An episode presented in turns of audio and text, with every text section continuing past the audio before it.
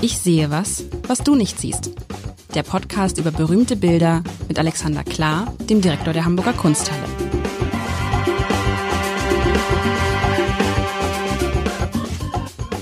Herzlich willkommen. Mein Name ist Lars Heider und Alexander Klar, der Direktor der Hamburger Kunsthalle und ich, wir sind sozusagen in, wir sind in den Sportkunstwochen. Und äh, Hintergrund ist ein Hörer, der uns geschrieben hat, sagt doch, mach doch mal was mit Bewegung.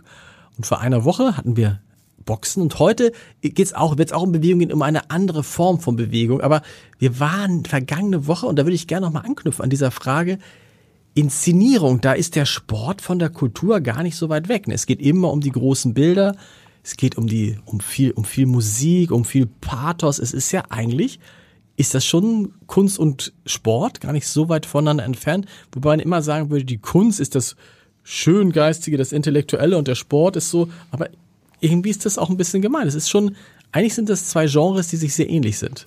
Wobei du letzte Woche, glaube ich, vor allem an Musik gedacht hast, also ein, ein, äh, ein Konzert. Okay, Kultur muss ich sagen, genau, genau. Weil jetzt, ich komme aus einem Genre, wo man natürlich zu zwei, zu dritt oder zu fünft vor einem Bild steht und eigentlich äh, nicht laut rufen kann.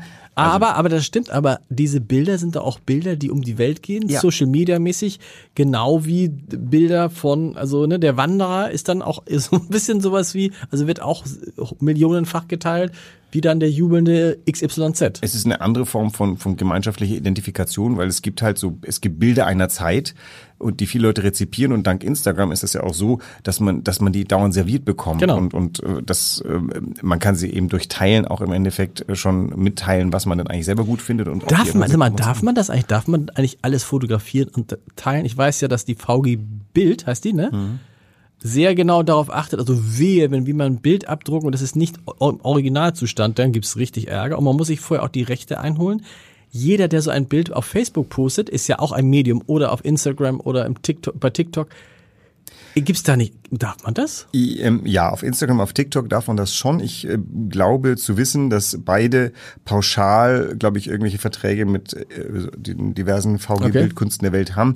Da du da nichts professionell, also wenn du ein Bild machst und es druckst in der Zeitung, ähm, in Büchern oder veröffentlichst im Internet, musst du tatsächlich an diese Bild ähm, Sammelstelle, die dann wiederum Künstlerin honoriert, äh, etwas abführen. Und Instagram ist darunter, vielleicht, weil es eben nicht professionell ist, wobei das natürlich schon so derartig groß, dass es schon viel besser als professionell ist. Wollte ich gerade sagen und dazu sagen, das natürlich erreicht ja so viel mehr Menschen als jede Zeitung dieser Welt. Ne? Das ist richtig. Das ist ja wahrscheinlich auch die Schwierigkeit für, für Zeitungen. Das, äh, wie stellt man sich zu den Social Media? Twitter war ja, glaube ich, eine echte Herausforderung oder ist noch.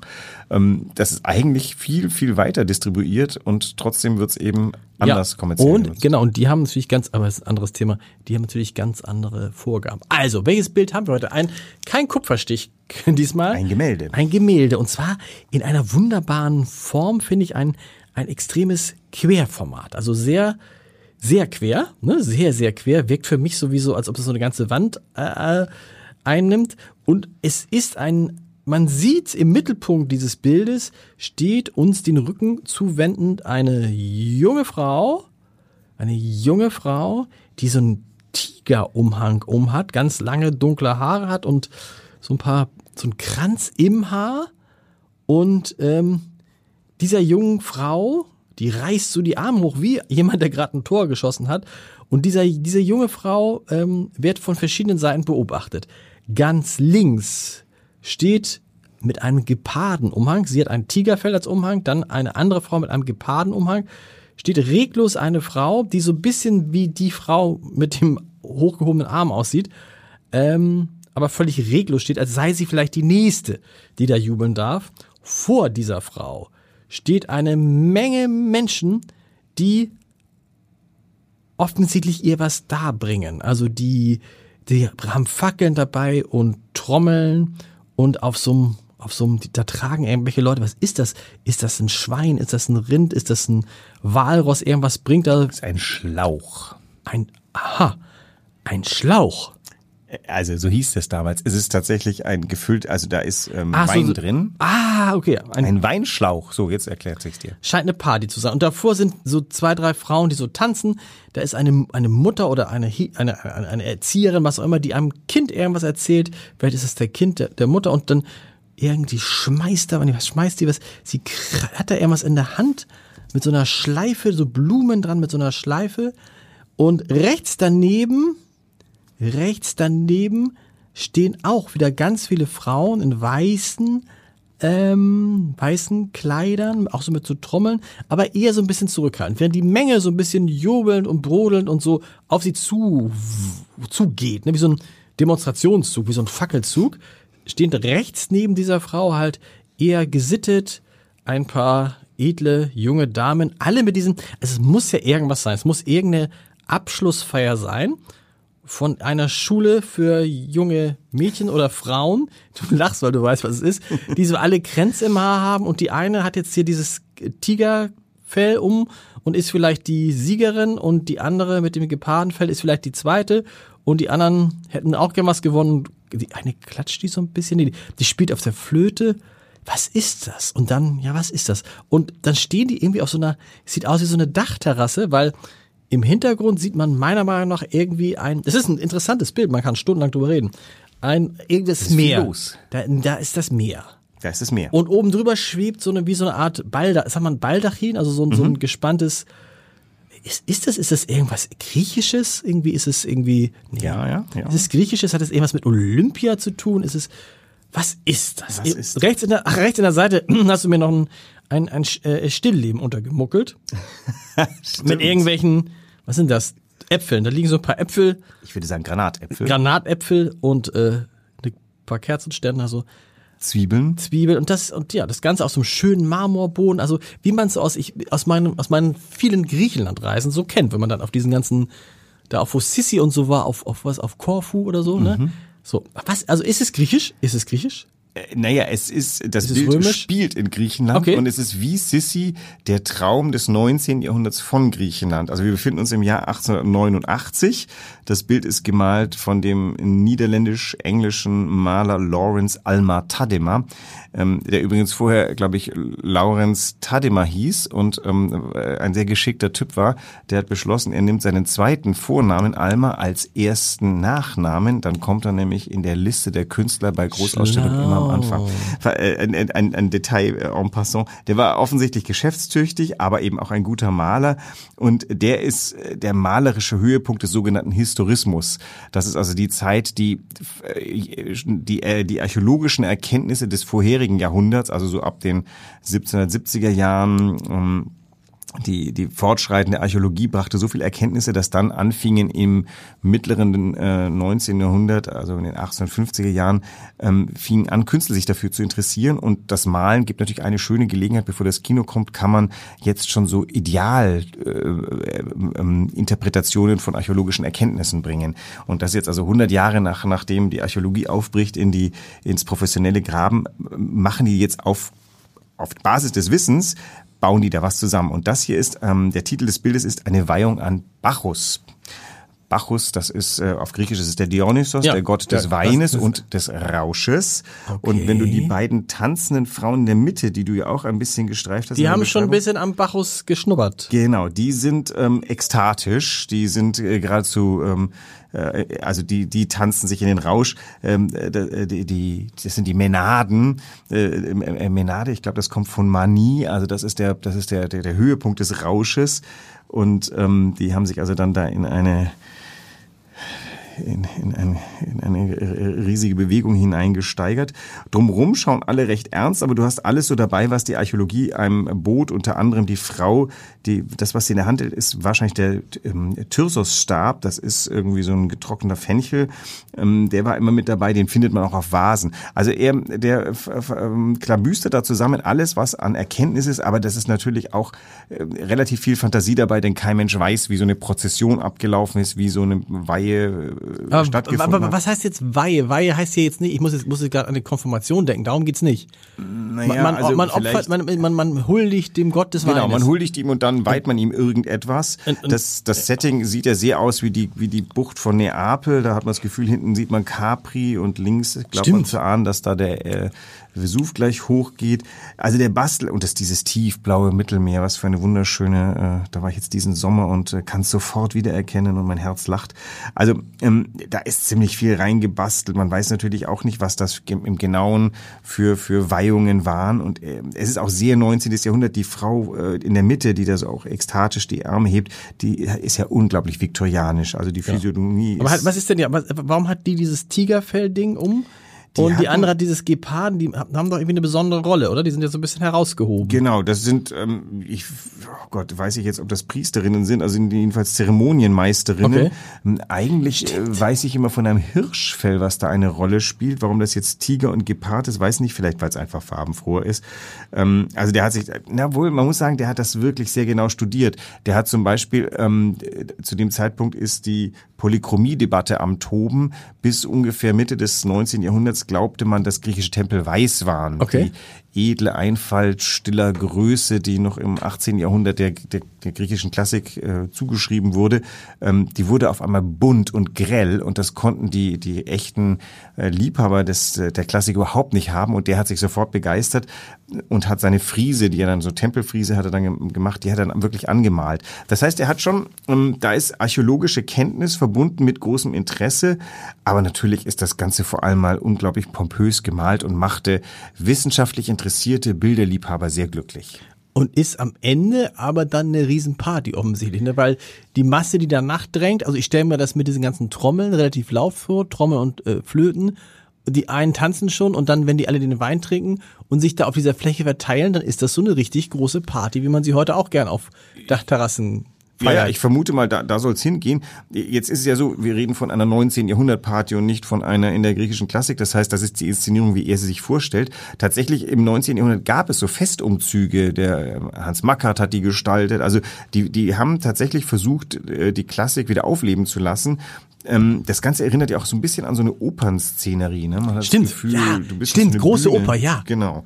Also ähm, oftmals war es auch so, dass Opernthemen wiederum Künstler inspirierten, irgendetwas zu machen. Also hier ist die Inspiration, glaube ich, schon immer dieses große Interesse an Archäologie oder an wissenschaftlichen Erkenntnissen aus der Antike.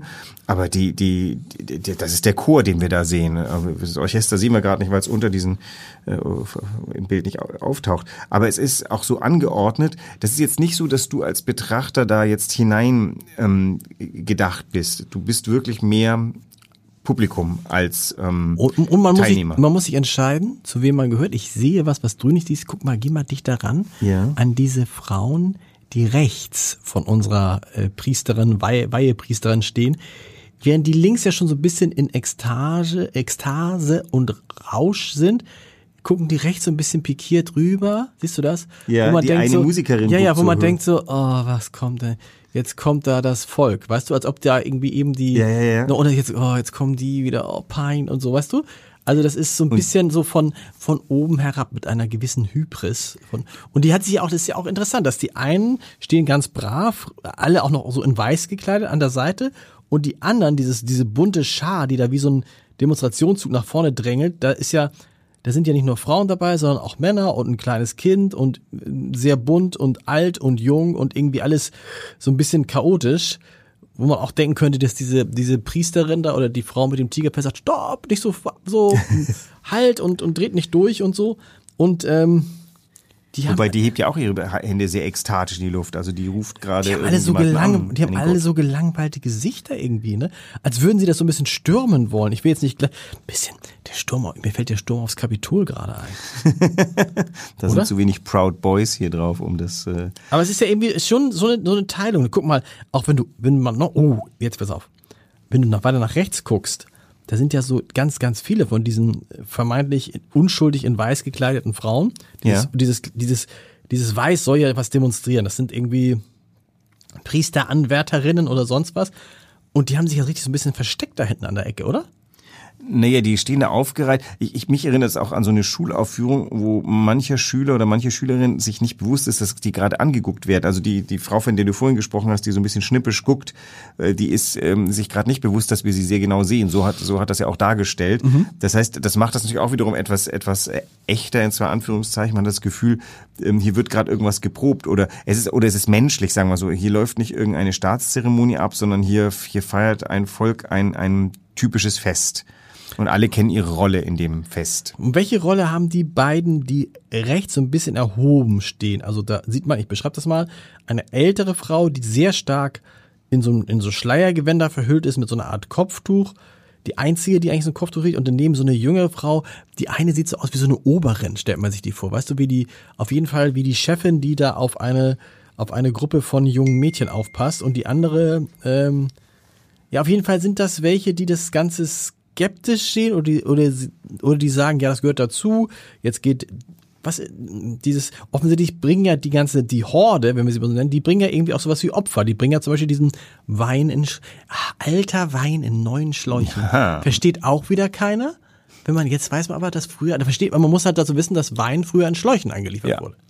Und manchmal wurde umgefüllt. Und ähm, damit äh, der Konsument dachte, er hat einen frischen Wein vor sich, hat man dann Einen- den einen frischen neuen Schlauch genommen. Genau.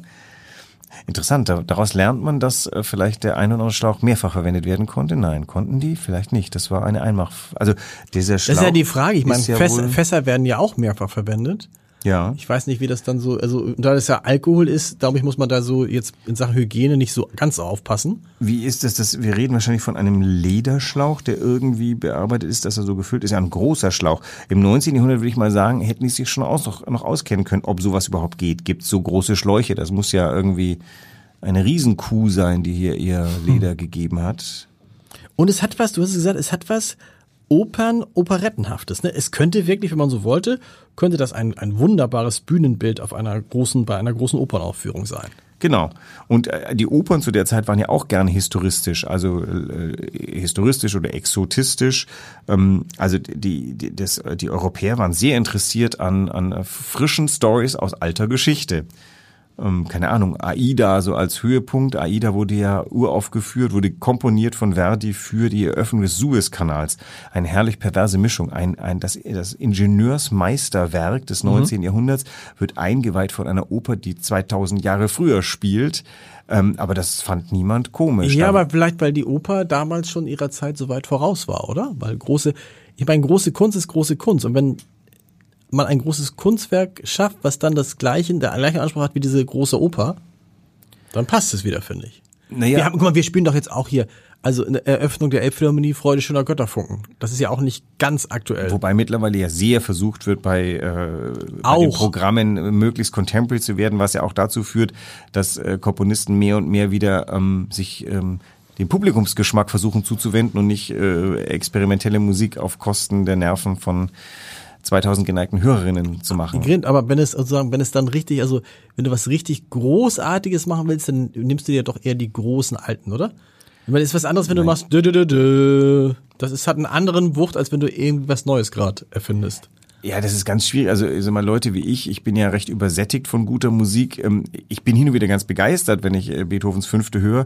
Auf der anderen Seite, ich ähm, habe mir gedacht, um meinen Sohn heranzuführen an die klassische Musik, fange ich jetzt nicht mit der Zauberflöte an, sondern habe ihn in Malers Zweite gebracht. Das ist ein monströses Werk von, ich weiß nicht wie viel, 70, 80 Minuten. Und danach hat er gesagt, Papa, ich will da nie wieder rein. Nein, überhaupt nicht. Also, Nee? nee, nee ich habe ihm, ich habe ihm gesagt, worauf er sich da einlässt, aber da ist ja auch wahnsinnig viel los. Also das ist eine Symphonie, wo permanent äh, sieben Hörner rein und raus gehen, drei Tuben, Schlagzeug, Chor, Sänger, äh, so, äh, Solistinnen und das wird auch immer lauter. Und äh, er hat tatsächlich am Anfang, habe ich schon gedacht, das war keine gute Idee, weil er war ein bisschen gelangweilt und gähnte vor sich hin. Aber so nach einer Viertelstunde merkte man, wie er feststellt, oh, hier ist einiges los.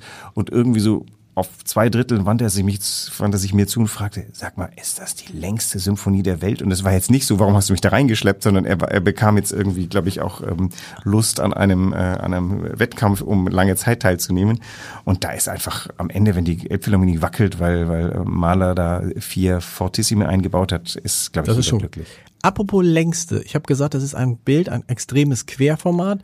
Das sieht so aus, als würde es einmal über so eine ganze Wand drüber gehen. Es ist extrem breit offensichtlich, ne? Es ist ein super CinemaScope-Bild, wobei also es ist 1,70 Meter äh, breit, ist jetzt nicht super. Okay, also, nee, in demselben nee. Raum ist, ist Mackart, der ist äh, 9 Meter lang, Aber auch entsprechend hoch. aber auch entsprechend hoch. Wie ist also, es in der, in der, in der, in der, in der Kunst, so dieses, dieses, ähm, dieses klassische, sehr, sehr quere Querformat? Gibt's gar nicht so. Doch, gibt es, aber gibt's eher so in der, in der modernen Kunst, ne? Das hat den schönen Namen Queroblong. Heißt, heißt das so? Nee. Ja, Kunsthistoriker haben für alles einen lustigen Namen. Queroblong. Ähm, also die. Wahl des Formates ist natürlich immer, immer ähm, wichtig. Und äh, natürlich trägt es zur Grandiosität dieser, dieser Szenerie bei. Ähm, wir hatten ja, glaube ich, öfter eher überlenkte Hochformate, die, das wirkt dann sehr würdig, sehr statuarisch. Also ein Bild, was im Endeffekt so ein bisschen körperliche Dimension eines Menschen hat, das ist schon was äh, Erstaunliches. Ein zwei Meter hohes Bild, was eben sehr schlank ist, fällt schon auf. Ein Bild, das quadratisch ist, fällt auf. Ein Bild, was rund ist, fällt auf. Also ich glaube, dass Künstler schon sehr genau äh, wählen, äh, oder die meisten Künstler denken sehr genau darüber nach, was für ein Format sie da gerade wählen. Und das muss halt natürlich auch das Bild unterstützen, das Format. Du willst Ja, und das, Gesamteindruck. naja, und wie wir im Journalismus ja immer sagen, irgendwie schlechte Bilder groß machen. Ne? Also, also ist ja so, wenn ein Bild richtig, also du hast, du hast nur dieses eine Bild und es ist schlecht, es ist nicht besonders gut.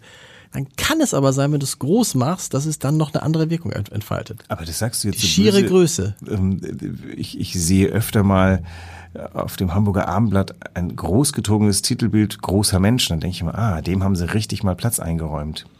Nö, darum geht's. Es geht dann immer darum, auch um die, um die, Fra ja, es geht dann auch im Zweifel um die Frage, hm, vielleicht funktioniert dieses Bild. Gerade bei Köpfen musst du vorsichtig sein. Wenn du einen Kopf richtig groß machst, kann das total hässlich aussehen. Also wenn dir der Kopf in der Zeitung größer ist als in Wirklichkeit, ist es komisch. Okay. Wenn du ihn dann wieder anschneidest und beschneidest und so, aber das spielt ja schon eine Rolle. Ne? Also die, die, die Frage der Größe, überleg mal, wie das in den vergangenen Jahren, wie wir, weil wir so optisch denkende Menschen sind, wie groß die Bilder geworden sind, wie groß die Bilder auf Plakaten geworden sind, wie groß die Bilder, so, so, so Fotos, wie sie jetzt im Abendblatt zum Beispiel gibt, das wäre noch vor zehn Jahren, glaube ich, undenkbar gewesen in dieser Größe. Wie, wie ist da der Entscheidungsprozess, was draufkommt, wie es gezeigt wird? Seid ihr da, gibt es eine ganze Konferenz für das Titelblatt? Oder? Nö, nee, das, das, nee, da gibt's keine Konferenz, da gibt's dann irgendwie so drei oder vier Leute, die sich da zusammen äh, hocken, wobei man sagen muss, das ändert sich ja jetzt auch, weil du musst ja praktisch online auch permanent Bilder aussuchen. Das heißt, du hast bis an einem permanenten Bilderaussuchprozess und du versuchst halt immer, das Bild ist ja das, was die Leute kurz stoppen lässt. Das Bild und dann die Überschrift. Und da machst du dann die meiste Kraft rein. So. Und da muss man natürlich sagen, große Bilder sind natürlich erstmal, ach, gerade in dieser Welt, wo die Menschen von, so, du fällst ja mit einem normalen kleinen Bild gar nicht mehr auf.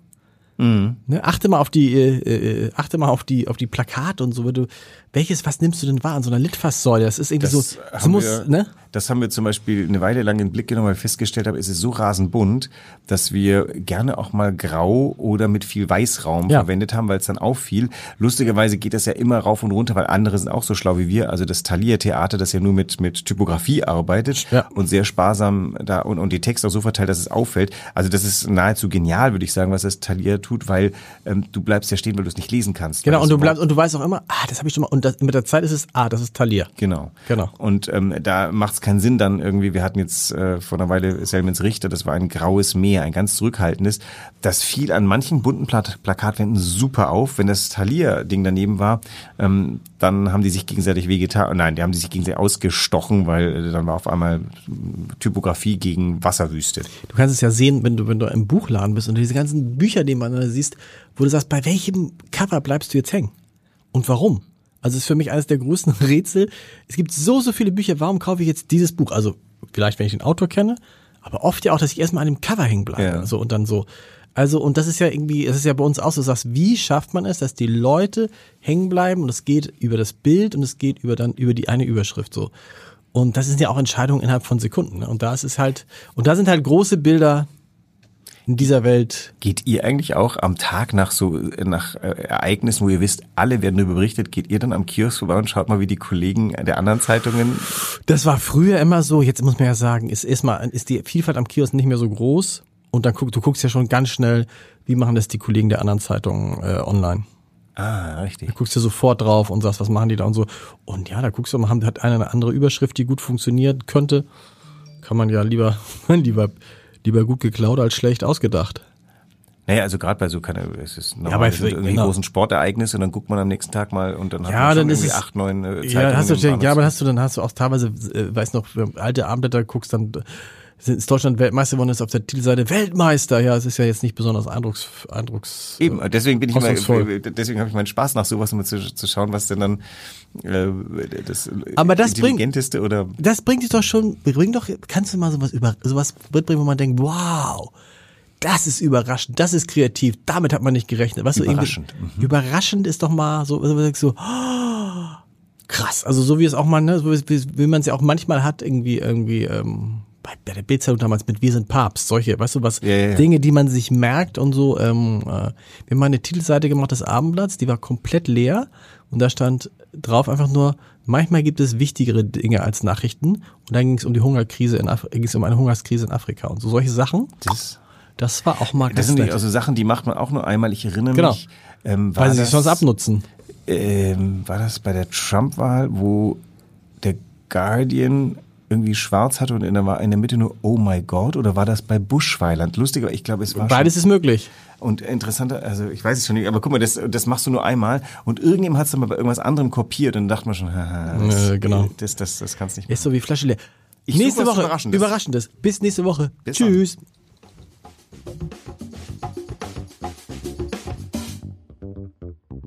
Weitere Podcasts vom Hamburger Abendblatt finden Sie auf abendblatt.de slash podcast.